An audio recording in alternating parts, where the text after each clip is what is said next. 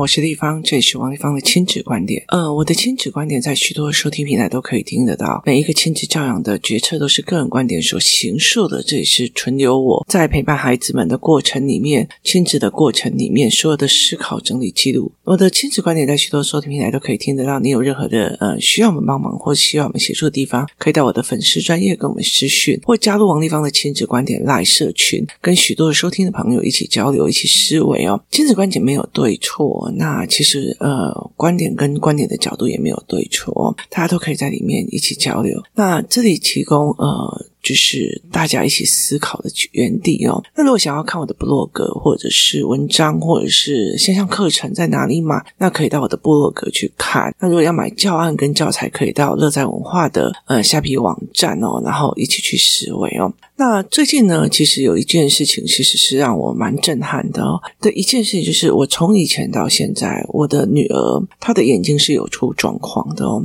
那有一次，我就在讲说，其实我跟我女儿道歉，在前几天我才跟她道歉，她就说我为什么要跟她道歉哦？那呃，其实她在七年级上学校的时候，她的成绩就不好嘛，就不是非常的好，然后结果我就常常会对她生气，就会觉得你怎么都不读书，你怎么怎么样这样子哦。那那个时候我其实不知道她的眼那个眼睛的状况，那呃，她那个时候就会一直在看漫画，就她会一直狂看漫画，然后那时候。其实他会看动漫，就 iPad 呀、啊，然后甚至连爸爸很久以前的 iPad 都会抓回来用，就是半夜你就会忽然觉得发现他在看这样子。那那个时候，其实你气的并不是他不读书，气的是他不诚实这样。那那个时候，我做的非常多的，就是让他知道信任已经没有了，或怎么样的思维。可是慢慢的，我其实呃，后来我就发现了他所谓的僵直性麻痹。僵直性麻痹就是我忽然不知道该怎么办了，我人还是照样移动的哦。在我的部落格里面有写到这一点哦，就是。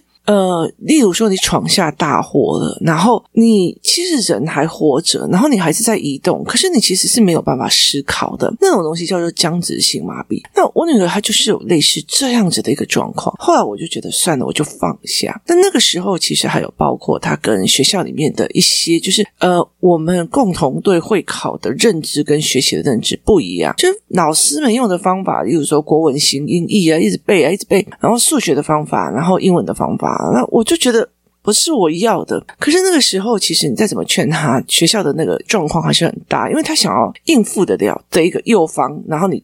就不想要应付左方，对他来讲是应付。那后来其实我到二三年级就慢慢放。那后来其实有一段时间，我就会觉得为什么你社会科这么的差？那你想看看，我是从社会学系出来的，就是政治系也是算社会学系的一种哦。那我也读过大众传播跟社会学，那所以其实在这整个过程呢，我社会学应该算不是不是算有学的。那我就后来在这整个过程里面，我在看的时候，哦，我就知道说啊，我知道他的盲点在哪里。我我那个时候。的方法是我写一整本的社会课的笔记给他看，我就是我不知道你为什么，然后我当我下去写的时候，我就知道为什么我的女儿是写不出来的哦。那后来他，我就再也没有再理他的会考或什么的了，因为我就觉得说啊，随便你啊，反正你你妈以前也没有多厉害这样子，那我就觉得随便他，我觉得。呃，妈妈要有意识一件事情哦，千万不要拿孩子的人生跟别人战斗。你了解的意思吗？哦，温家偷的对呢，温家个好，那意思就是说，拿孩子的人生跟行为模式去跟你的敌人战斗。哦，我跟你讲，王立芳他儿子啊，就没有像我家儿子这么乖，字写的那么好，他有够皮的哈。其实就是你拿你的儿子的乖，再来跟我这一个人战斗，可是我根本就不要你们家小孩那种乖啊！我希望他大鸣大放，然后一直修正，因为我要的不是就是呃注射式的乖，就是你现在叫你乖你就乖，而是我要他。犯了错以后去思维。有一个妈妈问过我，我怎么去做思考的？那我其实有一个所谓的一个盘面。那我有空的话，我其实就是我会整理出来。它因为重点是在于是学习的东西会产生你的知识库，你的经验架构也会产生你的知识库。那你经验的某些事情产生的中间的学习，它又会进入你知识库。那你的知识库跟你的经验模式处理方式，它会变成实践。所以对我来说。我儿子、我女儿可以经历的事情，加上我给他的认知学习，会变成他人生实践的知识库。可是你光干不要乖哦，要乖，要写作业，要干嘛？其实你少了经验值跟思维成立知识库的那一个做过程哦。那所以其实我会觉得说，OK 啊，那你你如果人生人生早晚会有一点点失败、跌倒什么有的没有的，那我不希望你一路都太顺畅，我希望你跌跌起来，跌跌起来。你在你幼儿的时候累积的跌倒起来、跌倒起来、被欺负站起来的那个样子，其实真正那个经验价值的演绎，可以让你的人生的后半段非常非常的有价值。所以其实后来我在这整个过程里面，你要的不是我要的，为什么要拿你的孩子的乖跟顺从来跟我较劲，这没有必要嘛？你了解的意思吗？你没有必要拿孩子的人生去跟人较劲。其实我觉得我们在这个年代，我们常常会这样子啊。哈，问鸡伯亚因打给因那东西用对，跟他立起来查可以想，就你了解的意思啊问鸡伯亚，就是妈妈的姐妹的小孩都读哪里？只有你怎样子啊？就是你拿我去跟你的姐妹做战斗，所以其实那是一件非常危险的一件事情哦。所以我就常常在讲这件事。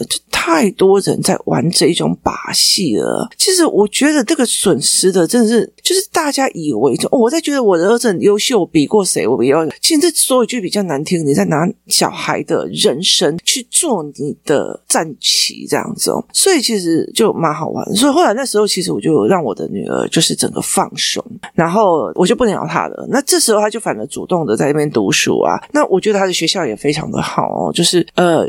就是同学跟同学之间会互相教，会互相呃做。很多的交流，这样。那后来他考上高中的时候，我就我已经忍不了了，因为我已经呃两三年了哦，就是这已经两三年了。然后那个时候，其实呃工作室有一个老师在教他，他就会觉得为什么这个小孩的那个社会科的逻辑这么的差哦，那呃思维也这么的差。那那以前我从以前到现在，我一直在教他社会科找脉络什么有的没有。那后来一直到了最近啊，最近就是我开始每天早上更改我的作息时间的时候。就早上五点起来，然后我就开始呃划一下手机，读一下书这样子哦。那呃读一下书的时候，后来呃我其实有一段时间就完全真的很沉浸在我读书的状况。那后来我女儿就会觉得我也要。哦，然后他后来就跟着一起早上五点起床。那我那时候一刚开始以为他在开玩笑，后来我发现他的闹钟自己调成五点二十哦。那所以我后来有一次我就想让他多睡一点哦，超七点才叫他，我整个哭了。就是你怎么可以不叫我这样子？那后来他每天他就问我说：“我今天读了什么给他看？”这样。那因为我的女儿到了国九，呃，尤其是快要考试之前，我才发现她眼睛的状况。那她眼睛的状况就是很严重，所以我后来就觉得说这样不对，就是。我女儿的这样眼睛不对劲，所以其实呃，我后来就在想，我要怎么样一边让她用听的，一边让她看文字，然后一边又可以修。意思就是说我耳朵跟眼睛要同时进行，因为她的眼睛不行嘛，所以以前呢不是听音档。要不然就是看文字，所以我要把这两个结合起来。所以那个时候，我只是单纯的想要让我的孩子做这件事情，所以我就把我的在读的音档跟文稿给他看，这样子哦。那呃，我那时候唯一的要求就是，你每天要画这一这一篇文章、这一篇音档的导图出来给我哦。那于是他一刚开始是用听的，就画导图，漏了蛮多东西的。那接下来他就一边听一边看文字档，然后画导图、画导图，画了将近二十几天吧。那他就在看他的社会课的时候，他忽然就觉得妈妈，我社会课我读不下去哦。那我就问他为什么，他说我被你这样子看的那些东西看完了以后，我竟然竟然觉得社会课课本里面的脉络好烂哦。那你就忽然觉得他以前用错的方式在读书嘛？他开始找思维脉络了。后来我跟他道歉的原因是因为，我后来跟他道歉的原因是因为说很抱歉，妈妈找一个世界上最没有逻辑脉络的人，叫你要画出逻辑脉络。所以其实这对我来说是一个非常重大的一个改变，就是这一件事情让我整个人，就是整个人在翻转的一次，就是说我是不是一直我们一直想要有既定的绘本或者既定的呃。就是文本，然后去想要训练孩子们什么。可事实上，我们从头到尾都没有给他真正的好的逻辑训练的一个模式哦。那后来其实他就会开始跟我聊非常非常的多。那这样子的一件事情之后，其实我觉得以前跟我女儿在聊的时候，她会用知识性跟你聊，或者是最近在聊的时候就更有趣了，因为她加入了非常多的商业逻辑。今天早上他是他们学校的呃段考，所以其实老师都很紧张，这样，那我们也都没有准备，我就跟他笑笑笑，我给你找个全校最后一名回来好了。那他就让我觉得非常有趣哦。可是今天一大早起来，我以为今天是断考，他会想要去复习或预习，他就跟我讲：“妈妈，今天的课是什么？”就是。他引咎于在这种所谓的思维翻转的一个东西哦。那有一段时间，呃，这阵子其实我就有一个人提醒了我一件事情哦。那我就想到了一件事情，就是我的儿子他会觉得我比较常常听姐姐说话，都不喜欢听他说话，然后有时候也会打断他说话这样子哦。那呃，其实其实，在整个那个游戏团里面，就是整个思维脉络团里面，也是有这种情况，我承认。好。为什么？为什么是这个样子哦？就是呃，某一些人讲话，我就特别注意听，然后某些人没有。那我常常会在讲说哦，其实如果你曾经跟一群男人出去，那种所谓的呃，就是你知道吗？就是那个什么修鸠打。你知道吗？就是烧酒谈修揪打，然后常常在跟他们互动的时候，你就会了解有些事情。有些人跟老婆讲说：“哦，我出去谈事情哦，找朋友谈事情。”他们在修揪打，就就刮密度来开始打比赛，你知道吗？就是他们讲的那种东西，一刚开始我觉得还蛮有趣的。为什么？因为。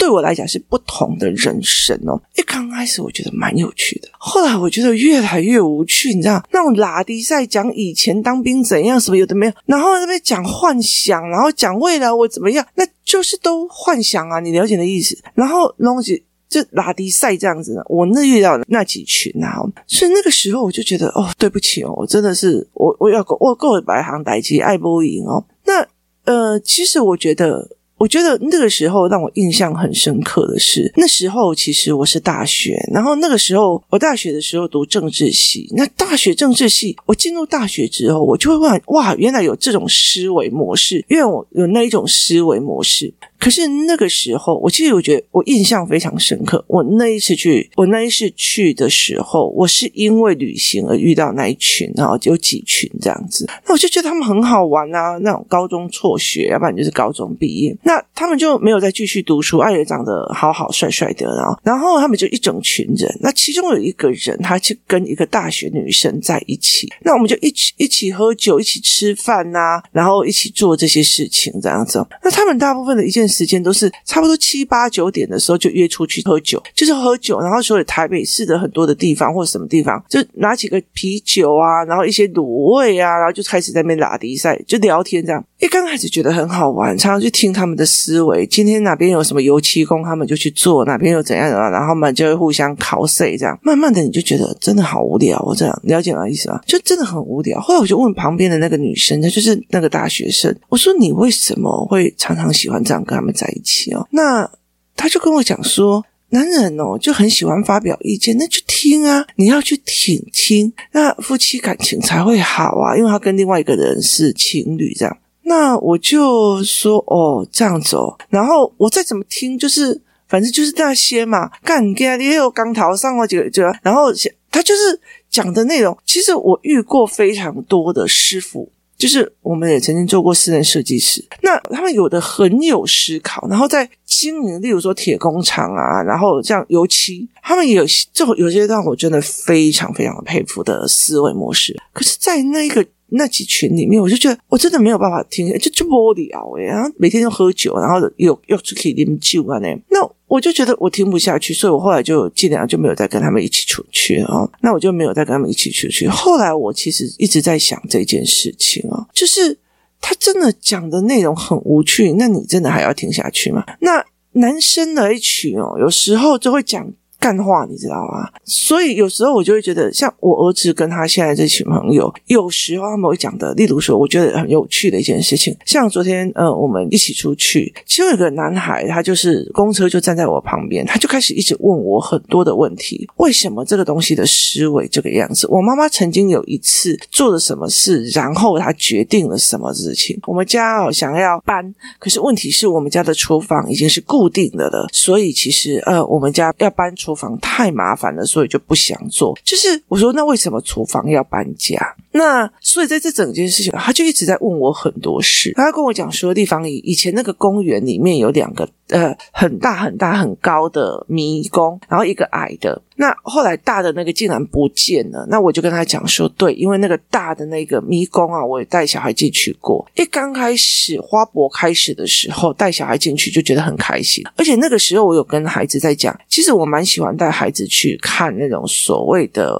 迷宫的，为什么？因为你进去以后，你以为就一直往前走，一直往前走，因为你没有盘面思维，你就不是撞壁，就是遇到死路，走的路你也不知道你在绕圈圈。这个就是你只看你脚下，所以在迷宫里面其实最好教这一个的。可是当你可以在制高点看整个盘面的时候，你就很清楚，甚至不需要有任何一个多余的动作，你就可以找到出口。这个就是你随便乱晃，跟有人带，然后有去上课差很多。所以其实我曾经跟我女儿讲过这一件事情哦，所以我们会去所谓的迷宫。那后来其实我就跟这个人在这个小孩在谈，我说因为那个迷宫哦，到最后其实是藏污纳垢的地方，他就问我为什么，我就说，就是花博结束之后，我有几次去的时候，发现了很多流浪汉在里面。好，这也就算了，他在里面就是有女生进去，然后那迷宫很高嘛，然后一嗯一。个半人头高，所以其实呃，它将近两个人高，所以其实你在里面是很恐慌的。然后你绕来绕去都找不到人。那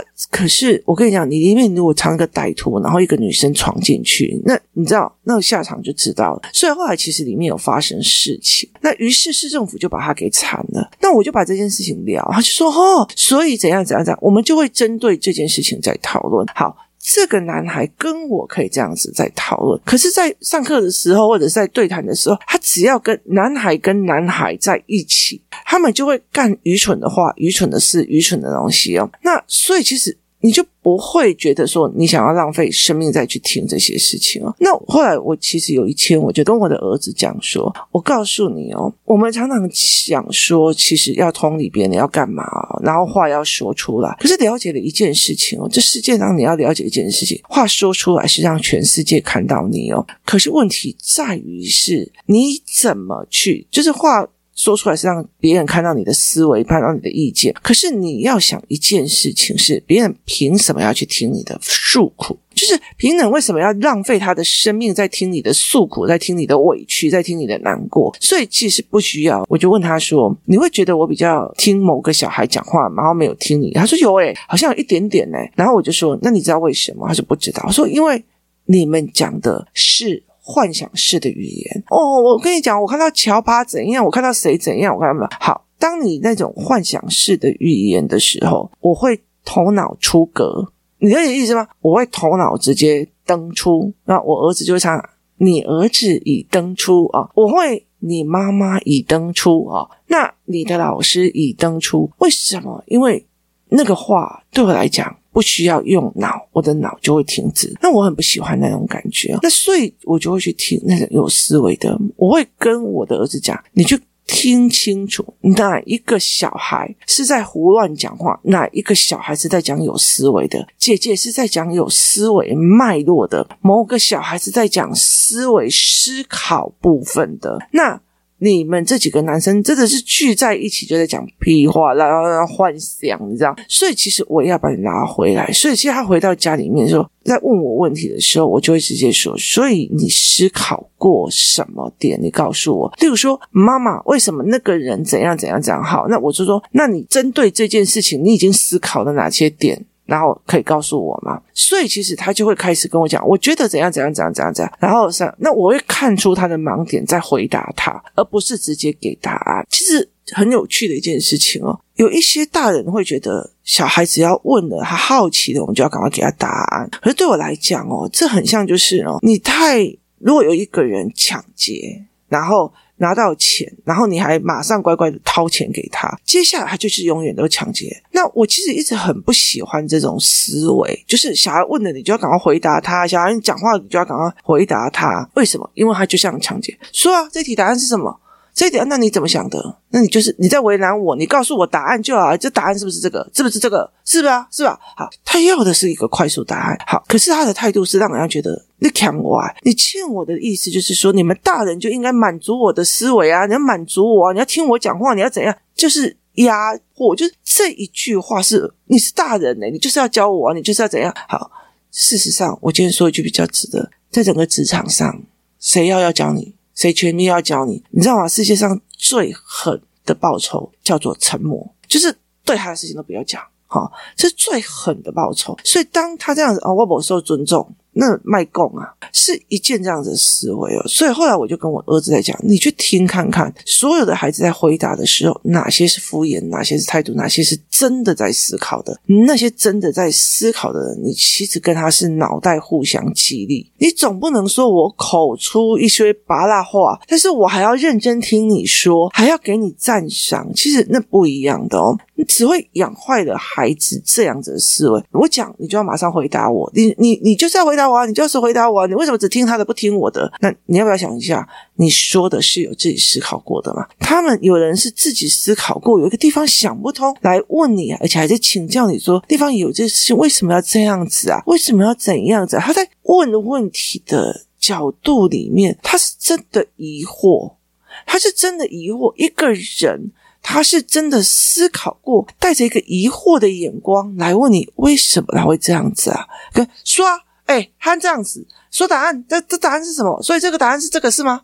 好，这样子是两个不同的角度哦。所以为什么？所以后来我其实在很多的概念是，你没有思维过，然后要来一个速成的，有没有可能是因为我们大人就会一直觉得，因为小孩要问的嘛，我要鼓励他问，所以我要赶快满足他的求知欲，对。满足他的答案欲跟求知欲是不同的关系哦。满足他极其得到答案，跟满足他的求知欲这两件事情是完全不一样的东西。像我让我我女儿在听那些东西以后，她必须把文本里脉络做思维，成为她自己的思维图。这些事情她才来问我说嘛，所以那个某某。某某爸爸的那个那个公司是不是在这里面的思维里面，它其实是会毁灭的？它已经丧失了所谓的年代的红利的趋势，所以他会用这样子。那意思就是在表示 A 知识点加 B 知识点，加上他身边的经验值拉出来，让他产生了一个疑惑，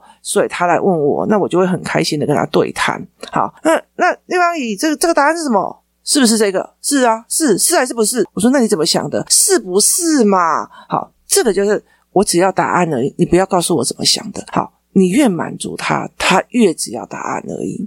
你能明白？所以为什么会这样？因为大家在满足他，以为是满足他的好奇心，事实上是满足他的答案欲，事实上是满足他快速答案欲。所以他并不是在满足他的好奇心，他也不是在增长他的好奇心。那。这不是经过思考跟沉淀过后的那个好奇哦，我就好奇他的心情啊。好，当你沉淀下来，他为什么会有这种心情？他这样子的感觉是什么？沉淀下来才去问你现在还好吗？这才是我真的关心他的心情，是因为你沉淀下来，先思考过啊，我就好奇你这样子心情是怎样的。好，这个不是哦，因为你没有沉淀过，感同身受，所以你就是随便跨栏后移那样。这是因为满足好奇心跟满足答案欲前面其实有非常非常多的差别。可是大部分的人不是在这样要求老师的啊，老师在因那个你蒙的，哎，老师你就是要让这个小孩开心，老师你就是要满足他，不是哦？你了解的意思吗？所以这个概念是让我觉得是有差别的哦。所以常常在讲说，如果我要满足一个老人的好奇心，那我们就说好，这件事情你很好奇，那你怎么做？那为什么你想要做这件事情哦？那你可以提供哪些看法给我哦？所以其实就像我们在做事，像我最近也其实会一直想要呃做一个调查。好，你要的是什么？而我能够提供什么？因为对我来讲，我的东西太多了。那我要想要知道，啊，父母在要的是什么？那你要的只是小孩上课，你没有要说，哦，我我自己好忙哦，我自我自己要要干嘛？那我我没有办法成长，好，我没有办法，我今天要去学别的，好，那 OK 哦，那我就有小孩的课就好了。可是。